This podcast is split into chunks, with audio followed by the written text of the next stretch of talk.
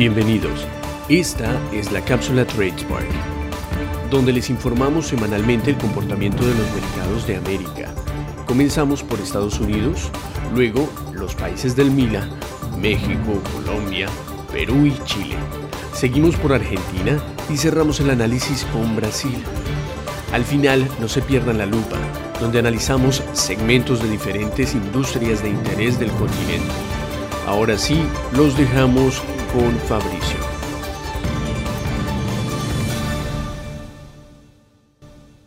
Buenos días para todos. Vamos a comenzar con el análisis de la última semana de marzo y primeros días de abril en los mercados del continente americano.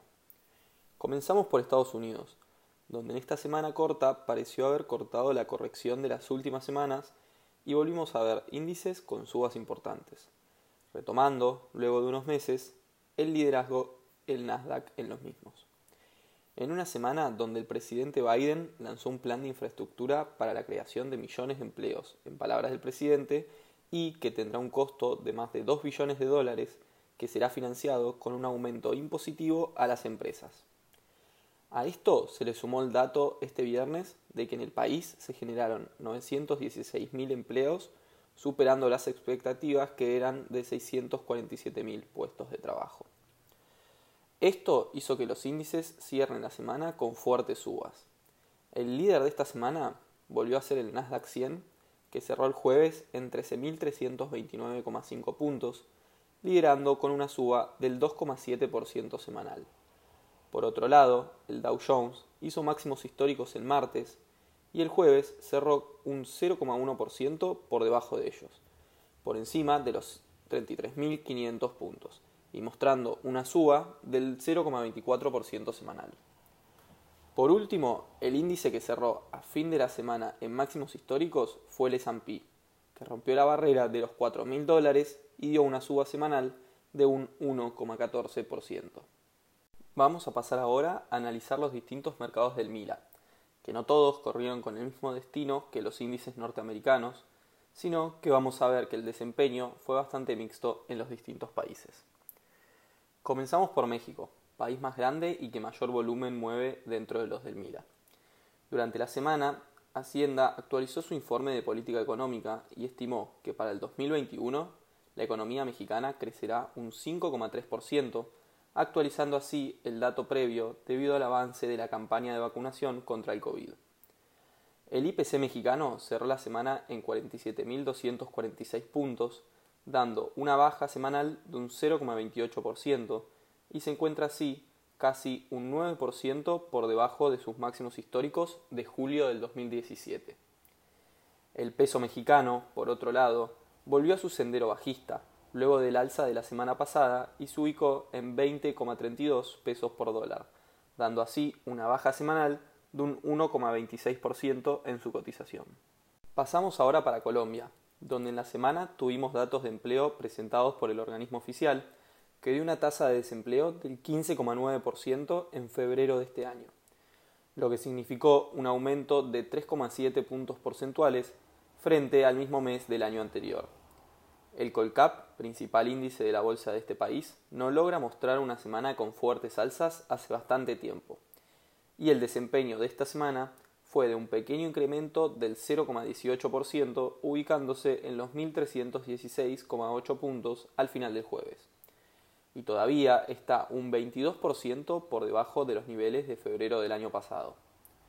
El peso colombiano, tal como vamos a ver en la mayoría de las monedas de la región, se apreció respecto al dólar en la semana, consolidando una baja de un 0,75%, ubicándose en los 3.661,7 pesos por dólar.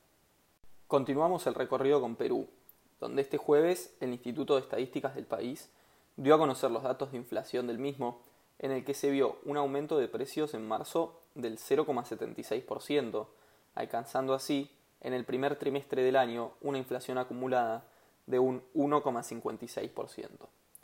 El índice general de la Bolsa de Valores de Lima tampoco mostró fortaleza esta semana y dio su tercer semana consecutiva de caídas, siendo en este caso de un 0,18% semanal, ubicando al índice en los 21.372 puntos. El sol peruano continúa también con su dinámica alcista, y no muestra una semana de apreciación desde mitad de enero. En este caso, la suba fue de un 0,27%, ubicando a la moneda en 3,74 soles por dólar.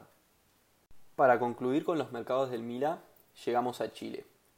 En el país también tuvimos datos de empleo del trimestre diciembre-febrero, mostrando una tasa de desocupación del 10,3%.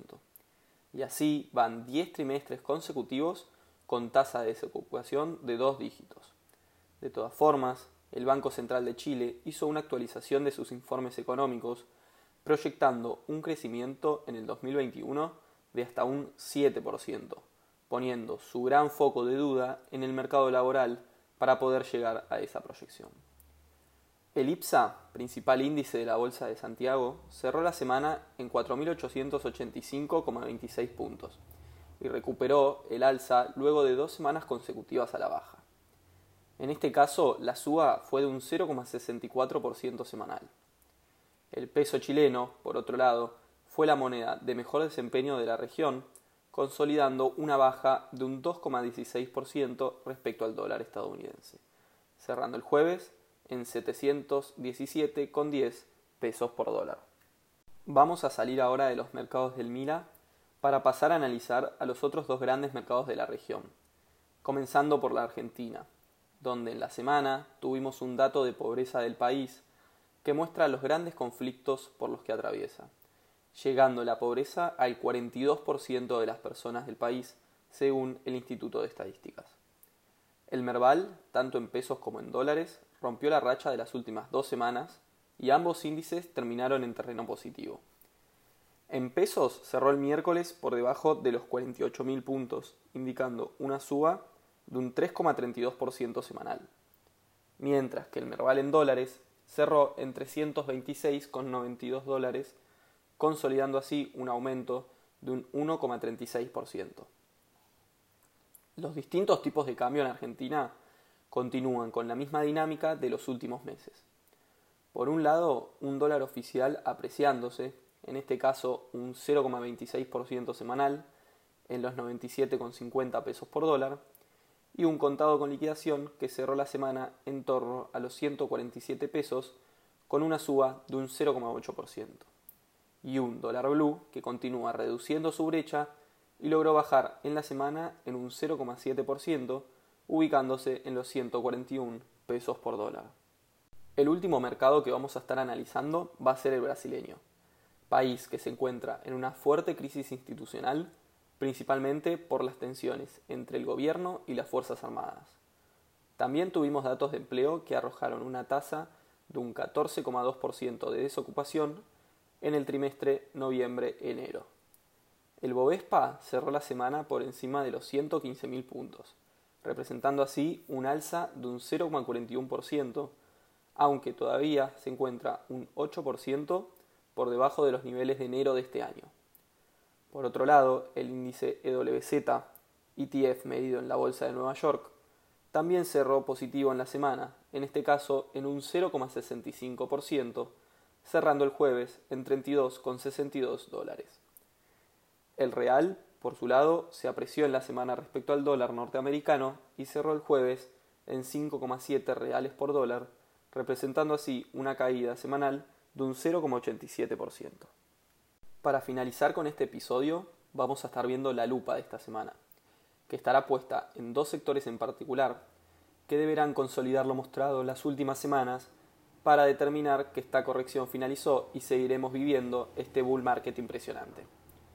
El primero de ellos es el tecnológico, principalmente las grandes empresas que fueron las líderes de la remontada del año pasado. Si el Nasdaq sigue con la dinámica de esta semana, tanto la FANG como otras empresas del rubro pueden dar importantes rendimientos. Una que vamos a recomendar es Nvidia, que viene lateralizando desde agosto del año pasado y fue una de las que mayores subas tuvo desde marzo hasta agosto. En caso de continuar con los mismos movimientos mostrados en la última semana y un Nasdaq fuerte, puede dar importantes ganancias de cara al futuro. El segundo sector que tiene que seguir liderando este bull market es el financiero que a lo largo de la historia ha sido un sector fundamental para las importantes tendencias alcistas.